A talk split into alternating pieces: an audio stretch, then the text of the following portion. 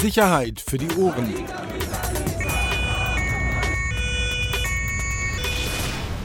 Der Podcast aus Berlin. Herzlich willkommen bei Sicherheit für die Ohren, der Podcast ähm, aus dem Hause Springer. Heute ähm, mal wieder ein Novum.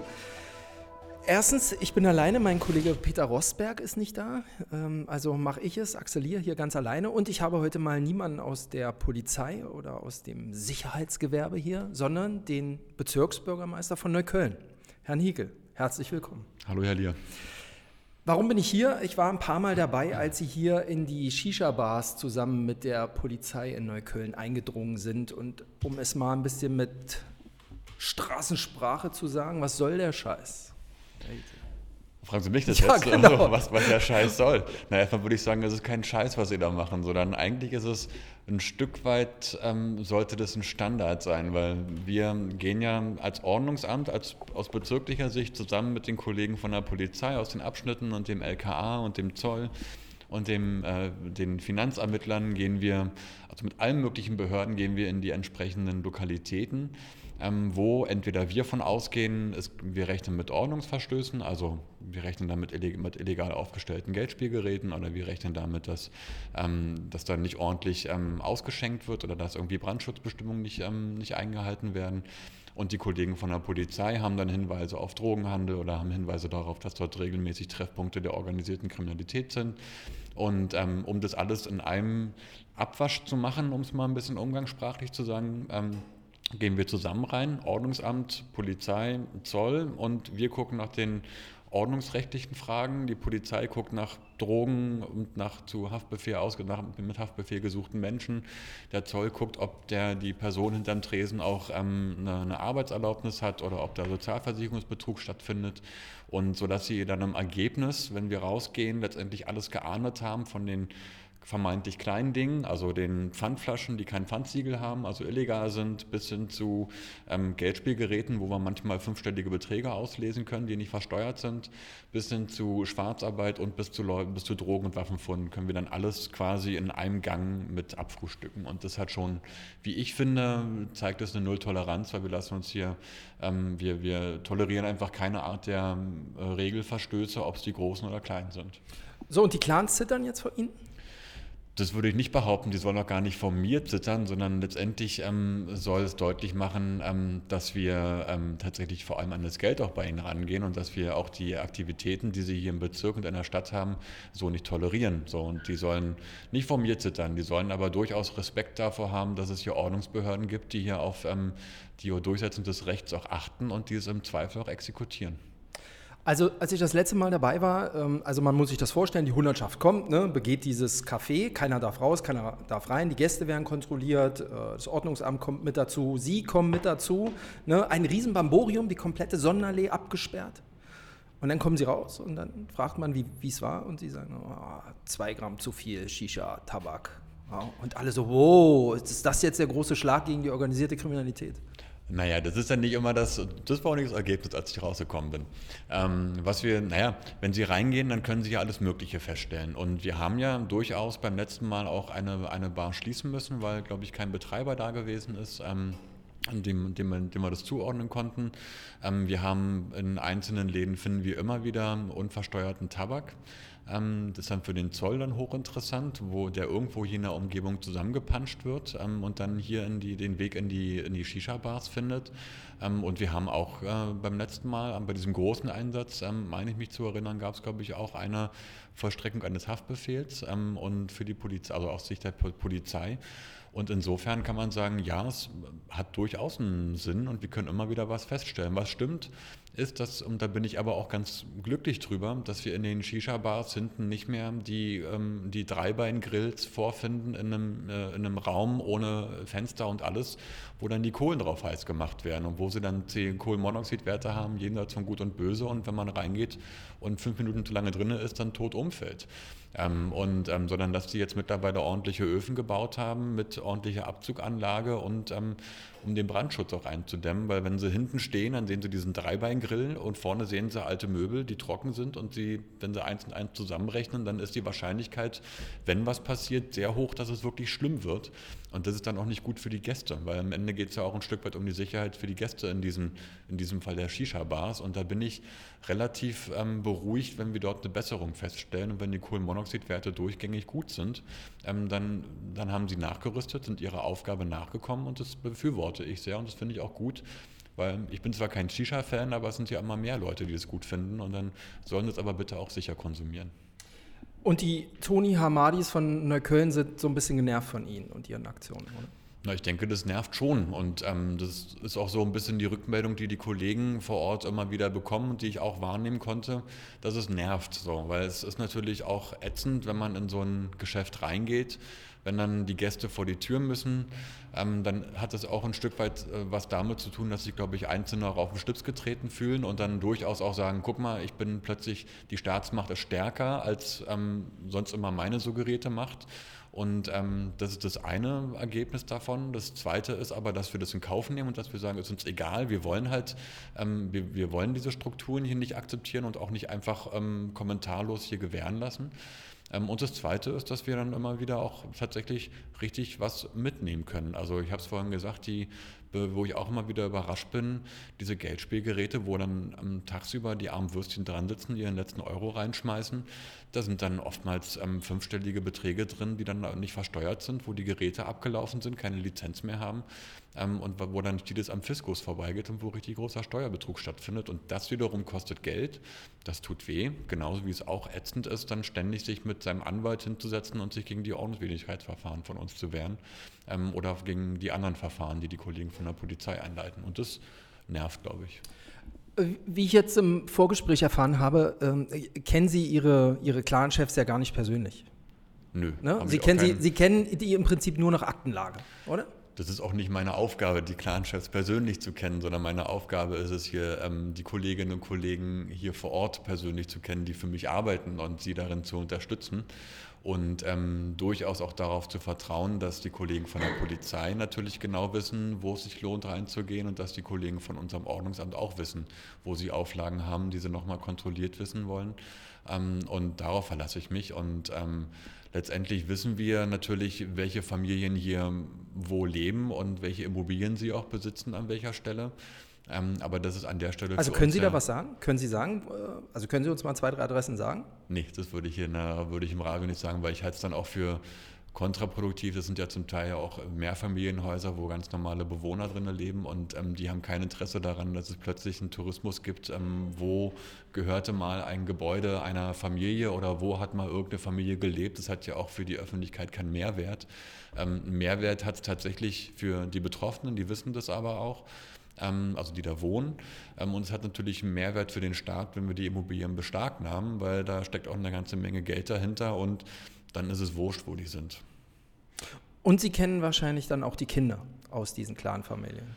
Einzelne Kinder sind dem Bezirksamt auch bekannt, ähm, kann aber sagen, dass es hier für den Bezirk Neukölln nur ganz wenige sind, die in, tatsächlich in dieses Schema fallen, aus, dieser, aus diesen Familien zu kommen ähm, und da auch ähm, extrem und und da auch überdurchschnittlich auffallen. No, noch mal eine Frage zu diesen Razzien. Äh, die gibt es jetzt fast wöchentlich, oder? Kann man sagen mittlerweile, dass die jetzt sehr häufig stattfinden.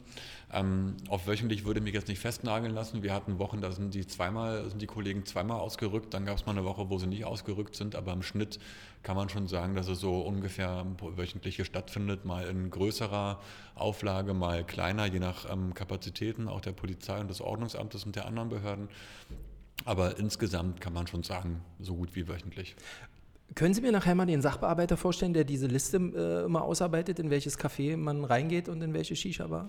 Ich kann Ihnen sicherlich einen Hinweis geben, wo Sie mal hingehen können, wenn Sie die mal die Jungs und Mädels mal kennenlernen wollen. Ähm, aber den, den, Sachbe den, Sachbearbeiter, den Sachbearbeiter gibt es ja dafür auch nicht, sondern das machen ja die Kollegen von der, wie gesagt, von der Polizei, die ihre Hinweise haben. Das machen die Kollegen vom Ordnungsamt, die ihre Hinweise haben. Und ähm, die werden dann äh, zusammengeführt und führen dann zu solchen Listen, die wir aber auch, muss man dazu sagen, die ich nicht lange, die wir nicht lange vorher rausgeben, die auch nicht lange vorher bekannt sein dürfen, weil wenn eine Woche vorher klar ist, wir gehen übrigens jetzt mal hier in die Bar in der, in, in der Karl-Marx-Straße XY, ähm, dann macht das ja keinen Sinn, weil dann können Sie sicher sein, finden Sie einen ganz ähm, vorbildlichen Betrieb vor, wo alles nach, ähm, nach ordentlichem Recht äh, vonstatten geht, ähm, was, was wir eine entsprechende Vorbereitung hatten.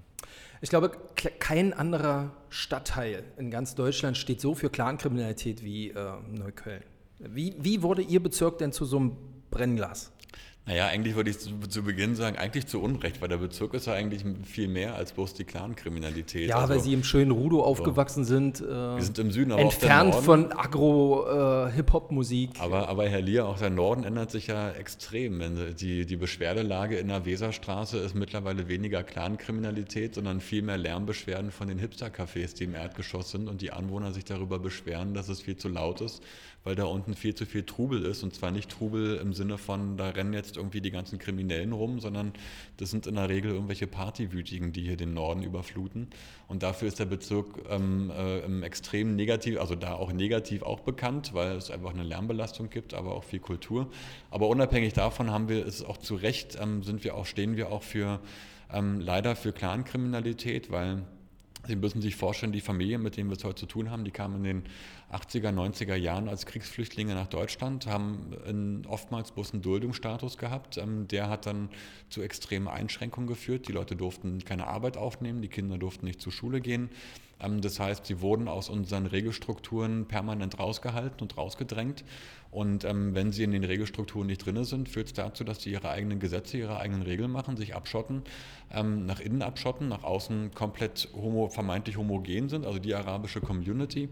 Ähm, und dann haben sie extreme Ausläufer, wie ähm, jetzt die Clan-Kriminellen, die sagen, die ähm, quasi in die kriminelle Schiene abgedriftet sind und dort ihr Betätigungsfeld gefunden haben. Dann gibt es aber auch viele, und das ist zum Glück die Mehrheit, die mit den neuen Möglichkeiten, auch mit der Veränderung in der Zeit, jetzt immer mehr versuchen, sich zu beteiligen, sich selbstständig machen, ein reguläres Gewerbe haben wollen und die, die Kinder, ihre Kinder zur Schule schicken, wo die Kinder auch Abitur machen und dann hoffentlich auch ihren Weg zu uns in die Gesellschaft finden. Aber wir sind so weit gekommen weil wir in den 80er, 90er Jahren keine Integrationspolitik hatten. Man hat die Leute aus den Regelstrukturen rausgehalten, hat sich gar nicht drum gekümmert. Und jetzt wundert man sich, wenn man sich anguckt und sagt, guck mal, wir haben hier ein Problem, wir haben eine Parallelgesellschaft und eine Parallelstruktur, die mit unserer demokratischen Grundordnung so rein gar nichts zu tun hat. Ähm, und dann haben wir alle große Augen und gucken uns an und sagen, das war aber blöd, was du gemacht hast. Und da dann, wie oft ich mir anhören durfte, die SPD, warum hat die SPD so lange nichts gemacht? Und dann ähm, sagen die anderen, warum hat die CDU da auch nichts gemacht in der Zeit, wo sie an der Macht waren und, und, und. Aber ich bin der ehrlich der festen Überzeugung, es bringt gar nicht zurückzugucken und zu sagen, du hast was falsch gemacht und du hast was falsch gemacht und sich zu rechtfertigen für das, was man alles zusammen nicht gemacht hat, weil weder die, also keine der Parteien hat sich darum gekümmert, noch die Gesellschaft hat sich darum gekümmert, sondern jetzt stehen wir von dem Punkt, wo wir was ändern müssen. Aber hatten Sie denn überhaupt Ahnung? Äh, Sie sind jetzt seit einem Jahr Bezirksbürgermeister. Wussten Sie, was hier in diesem Bezirk so abgeht, planmäßig? Ich bin hier groß geworden, ich bin hier zur Schule gegangen und natürlich hat man auch zu Schulzeiten mitbekommen, dass Bestimmt es... Bestimmt im gepflegten Mittelstand. Im, Im Britz hat man das durchaus mitbekommen, das hat man aber nicht in dem Form mitbekommen, dass die Jungs und Mädels bei uns auf die Schule gegangen sind. Das stimmt, zu der Zeit war das noch eine klare Nord-Süd-Trennung, das hat sich mittlerweile ja auch verändert. Aber natürlich ist man äh, nicht singulär nur mit seinen Leuten aus dem Süden des Bezirks unterwegs, sondern mit den Leuten aus ganz Neukölln unterwegs. Und wenn man dann sich hier bewegt hat und wenn man hier mit den Leuten gesprochen hat, mit Freunden, dann hat man durchaus mitbekommen, dass es hier Strukturen gibt, wo man sagt, wenn du mal an der Ecke bist und ein Problem hast, dann sag einfach, du kennst den und den. So, dann ist alles gut. Also diese Geschichten gab es früher auch schon. Ähm, die sind jetzt nur extremer geworden und vor allem viel prominenter geworden. Und natürlich jeder mit einem gesunden Menschenverstand weiß, dass Neukölln ein extrem hohes Armutsrisiko, ein extrem hohes Armutsrisiko hat. Ähm, und ähm, dass 26 Prozent der Menschen von ALG 2 oder Aufstockung, Aufstockerleistungen lebt und auf der Straße hier im Norden des Bezirks dann ein AMG-Sieg an anderen reiht und ein 7er BMW nichts Ungewöhnliches ist, sondern äh, vom so nach Aussehen die Regel ist. Und natürlich geht da was auseinander und da ist für jeden sichtbar, da stimmt irgendwas nicht. Nervt Sie das, wenn Sie noch so ein AMG sehen?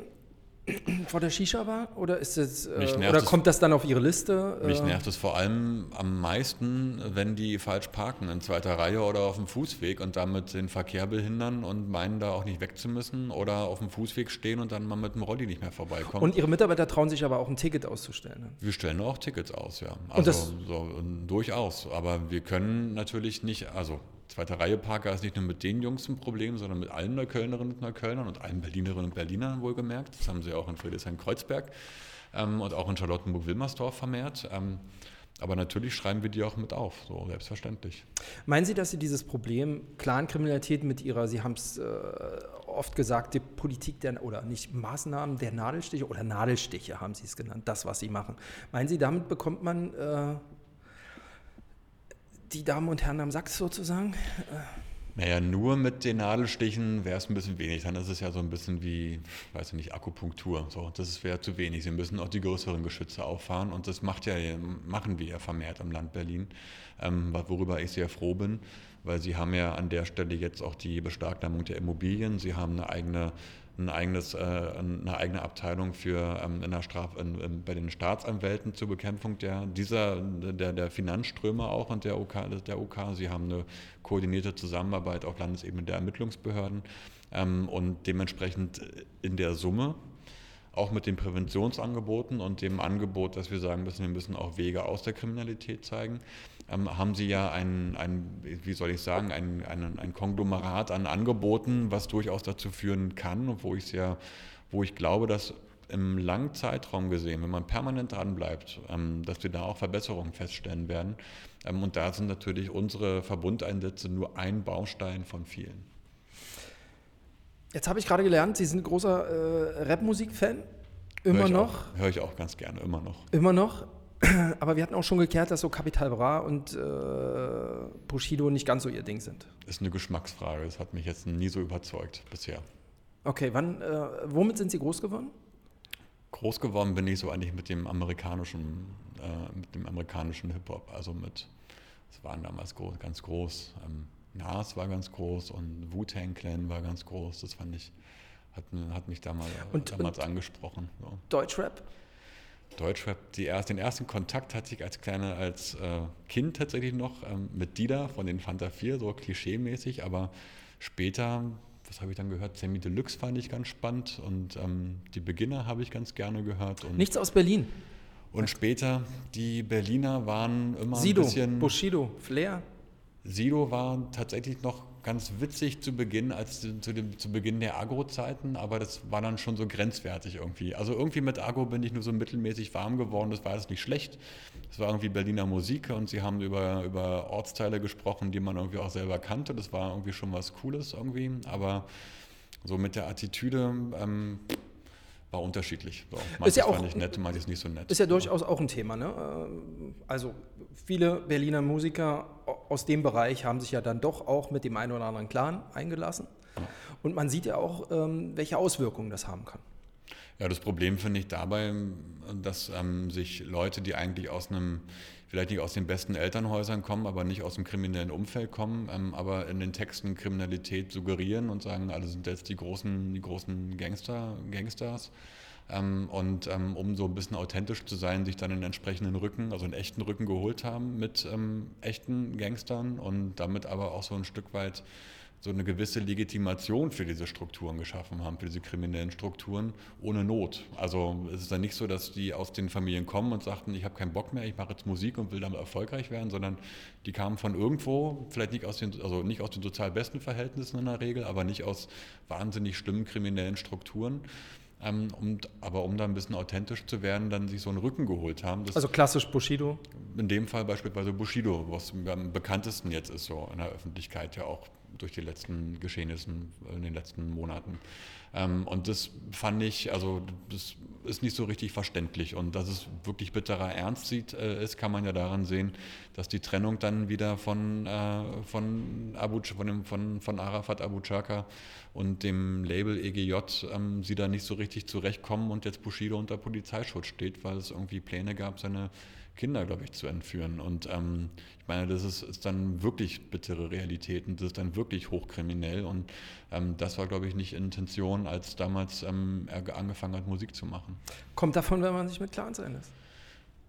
wäre jetzt die logische Schlussfolgerung daraus, inwiefern er sich jetzt einen besseren, äh, besseren Partner geholt hat. Die Berliner Polizei, Entschuldigung, ist auch Ihr Partner?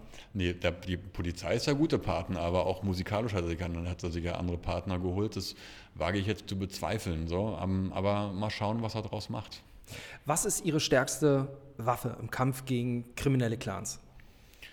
Ich glaube, die stärkste Waffe ist, dass wir als Staat jetzt anfangen, oder jetzt noch mehr intensivieren, uns besser zu organisieren als die Dix, ich habe nur hochgehalten, fünf Minuten. Würde ich noch ähm, gerne. Dass wir uns äh, besser organisieren als die organisierte Kriminalität, dass wir besser zusammenarbeiten, dass wir das Geld in den, äh, in den Fokus nehmen, weil ich glaube, nur am Geld ähm, wird es auch richtig wehtun. So, und auch nur das kann nachhaltigen Erfolg zeigen.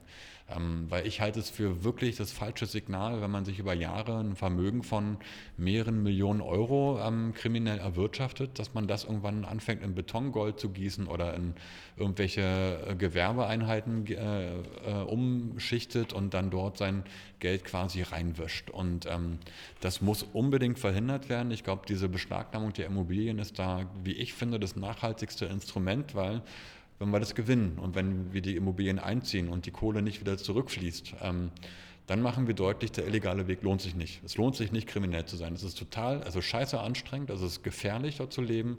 Man hat nie wirklich Ruhe. Ähm, und man kann auch nie sicher sein, dass, wenn man diesen ganzen Scheiß hinter sich gebracht hat, dass man dann irgendwann die 20 Millionen angehäuft hat und dann sich ein gemütliches Leben machen kann. Ähm, so weit darf es nicht kommen. Und wenn wir das gewinnen, dann machen wir genau das deutlich. Und dann haben wir auch tatsächlich, wie ich finde, einen, gute, einen guten Anfasser zu sagen, es lohnt sich auch nicht kriminell zu werden. Auch für, für Kinder und Jugendliche, die vielleicht gerade unter dem kulturellen Eindruck von Musik und Film und Fernsehen irgendwie so ein so ein naives. Ähm, vor Blocks als Stichwort. Vor Blocks zum Beispiel so ein naives, glorifizierendes Bild der Clankriminellen bekommt, so was Mystisches und irgendwie ganz Tolles, weil die sind alle super loyal zueinander, aber sind dann auch, wenn es mal gegen sie geht, dann auch alle richtig brutal, dass man sagt, so dieses Loyale, dieses, dieses Glorifizierende ähm, wird, dann, wird einem dann genommen, weil dann sieht man ja, es führt nicht zum Erfolg. So, und ähm, da kann man noch so toll sich, in den, in, sich da in den Strukturen einfinden. Die 10 Millionen wird man damit nicht kassieren und das, die Villa an 10 ob sich davon auch nicht kaufen können. Und das wäre die richtige Botschaft ähm, und ähm, würde auch den Druck erhöhen für diejenigen, die drin sind, zu sagen, sie haben keinen Bock mehr drauf und sie wollen vielleicht was anderes mal machen. Haben Sie da eigentlich manchmal Angst, dass es da irgendwie auch vielleicht mal so eine Gegenreaktion gibt? Also ich kann mich daran erinnern, als wir uns im Winter draußen gesehen haben, da hatten sie noch die, äh, die Weste drunter. Ne? Ganz am Anfang. Ich weiß, beim zweiten Mal hatten sie sie schon nicht mehr an. Ich hatte sie immer unterschiedlich an. Ich hatte sie, glaube ich, beim ersten Mal, da war, glaube ich, nicht viel Presse mit dabei, hatte ich, glaube ich, keine an. Beim zweiten Mal hatte ich dann eine an. Ähm, und, Was hat das mit uns zu tun? Also, Nö, nicht, nicht mit Ihnen. Also wir nicht sind mit, ja nicht die Stecher. Nicht mit Ihnen, nicht mit Ihnen. Nee, vor Ihnen habe ich auch keine Angst. Okay. so, nee. Ähm, und nee, das ist eine reguläre Maßnahme, weil die Kollegen vom Ordnungsamt, die tragen die auch. Ähm, und wenn ich jetzt länger mit dabei bin, dann habe ich schon mal auch eine getragen. Also wenn ich so einen Einsatz mal von 20 äh, bis 3 Uhr nachts irgendwie begleitet habe, dann habe ich die schon nochmal an. Und im Winter übrigens ist es auch wesentlich wärmer, so eine Weste umzuhaben, weil es war auch diesen Winter wirklich kalt. Ähm, und äh, ansonsten, nee, also ähm, darum geht es auch nicht und darüber macht es sich auch keinen Sinn, sich Gedanken zu machen. Man muss sie natürlich schützen, man muss die Kollegen auch schützen, die dort jeden Tag im Dienst sind und jeden Tag im Einsatz sind. Ähm, aber ähm, letztendlich geht es erstmal darum, eine gute Arbeit zu machen. Und ähm, es geht ja auch nicht um einen Krieg gegen die Clans, sondern man sagt, nee, Recht und Ordnung hat überall zu gelten und das setzen wir halt überall um. Und ich glaube. aber ähm, nochmal, haben Sie Angst? Nein. Null. Null keine Angst vor einer Gegenreaktion, dass man irgendwann mal irgendwie was anzündet hier, irgendwas. Wir hatten das ja mal brennende Autos von Ihrem Ordnungsamt, ne? Die gab es, aber da wissen wir auch nicht, wer es gewesen ist. Ähm, wir können nicht sagen, ob es mit dem mit irgendwelchen Einsätzen zusammenhängt, mit irgendwelchen Familien zusammenhängt. Das können in dem Fall auch Nazis gewesen sein, weil die haben ja auch schon Autos angezündet. Es können irgendwelche versprengten autonomen Gruppen gewesen sein, weil die auch bekannt sind für, für also bekannt sind fürs Anzünden von Autos können irgendwelche anderen Irren gewesen sein, denen die Arbeit des Ordnungsamts nicht passt. Ähm, und insofern lässt sich das jetzt schwer konstruieren. Und ähm, darum kann ich sagen, nein, ich wüsste nicht, ähm, dass äh, da irgend, also ich wüsste von nichts an der Stelle. Letzte Frage. Sie treffen jetzt zufällig äh, irgendwo in einem Café auf einen der Oberhäupter von einer klassischen Clanfamilie, Schachur, Remo, keine Ahnung, irgendjemand. Suchen Sie sich einen aus. Sie kommen ins Gespräch, der quatscht Sie an. Was würden Sie ihm sagen, welchen Rat würden Sie ihm geben? Ich würde ihm den Rat geben, ob er das wirklich, ob das die, die ob er das gut findet, was er da macht. Mit welcher Berechtigung eigentlich tut man das? Mit welcher Berechtigung erpresst man Schutzgeld? Mit welcher Berechtigung ähm, vertickt man Drogen? Ähm, nicht nur an die Hipster, die irgendwie in, in Berghain feiern gehen, sondern auch an die armen Würstchen, die dann sich die, die Spritze in der Schön, am U-Bahnhof Schönleinstraße drücken und wie dann die Briefe bekommen. Mit welcher, mit welcher Begründung tut er das? Tut er der Gesellschaft ähm, so viel so viel, Schaden, so viel Schaden zu? Mit welcher Begründung macht man sowas? Das würde mich schon tatsächlich interessieren. So, ähm, weil ich glaube, ähm, die, die richten weit mehr Schaden an, was für uns primär sofort nicht gar nicht sichtbar ist, sondern nachhaltig dann, also im, im langen Weg dann irgendwie ähm, Schäden hervorruft, indem sie falsche Vorbilder für Jugendliche sind. Mit welcher Berechtigung bietet man irgendeinem Jungen an, für ein paar hundert Euro ein Auto zu waschen, statt zur Schule zu gehen? Ne? Also so und ihm damit die Bildungschancen zu verbauen, Möglichkeit aufs Abitur, Möglichkeit aufs Studium, Möglichkeit auf ähm, eine Familie in, in, einem, in einem, ich sag mal, in einem ja, in, einem, in, einer schönen Wohnung oder ähm, in einem Reihenhaus irgendwo zu, sich zu realisieren. Ja? Mit welcher Begründung macht man sowas? So. Für mich ist es purer Egoismus mittlerweile und für mich hat es auch nichts mehr damit zu tun, dass man keine andere Wahl hat. Ähm, es gab sicherlich Zeiten, wo die Familien in solche Strukturen durch den Staat auch ein Stück weit mit, nicht gedrängt, aber durchaus gesagt worden ist, hier, religale Strukturen, für euch gibt es nichts, macht, sucht euch mal was anderes. Aber die Zeiten sind vorbei. So, ähm, und ähm, mit der Begründung, also ich wüsste nicht, mit welcher Begründung man jetzt irgendwelche kriminellen Taten noch rechtfertigen kann. Meinen Sie, die Altvorderen haben überhaupt noch Einfluss auf Ihre Söhne? Naja, wenn Sie sich ja mit der Thematik, also Sie haben sich ja mit ein bisschen beschäftigt, dann wissen Sie, es gibt ja nicht den einen, das eine Oberhaupt, sondern es gibt ja, es sind Familienstrukturen, wo Teile davon kriminell sind, Teile sind nicht kriminell. Ein Großteil ist in der Regel ja gar nicht kriminell und hat damit wenig zu tun. Ähm, und die agieren ja, die, die Jungs und Mädels, die da ähm, kriminell sind, agieren ja weitestgehend autonom ähm, und nicht unbedingt so klassisch Mafia, dass oben jemand sitzt und sagt, hier, Toni, geh mal da und da hin, du machst mal das und das, sondern das sind ja, die sind ja ganz unterschiedlich organisiert und ähm, auch dezentral vor allem. Und dementsprechend gibt es ja diesen einen auch tatsächlich nicht. Aber sicherlich muss man den Leuten deutlich machen, was sie damit eigentlich anrichten. Hekel, das war sehr spannend. Danke für das Gespräch hier in Ihrer Butze sozusagen im Rathaus Neukölln. Gerne. Ja, ja. Haben Sie wohlgefühlt? Erste Etage, sehr. Schöner großer Raum, alles äh, sehr museal fast. Ja, Sie dürfen, ja, habe ich gelernt, hier nebenan auch nicht ran. Ne? Sie, das ist alles Denkmalschutz und so. Denkmalschutz, Ensembleschutz, wie auch immer. Okay. Und auch ein Stück weit Tradition. Die gehört dazu. Vielen Dank. Gerne. Vielen Dank auch an die Zuhörer und dann bis zum nächsten Mal, dann wieder mit dem Kollegen Rosberg. Ciao. Sicherheit für die Ohren. Der Podcast aus Berlin.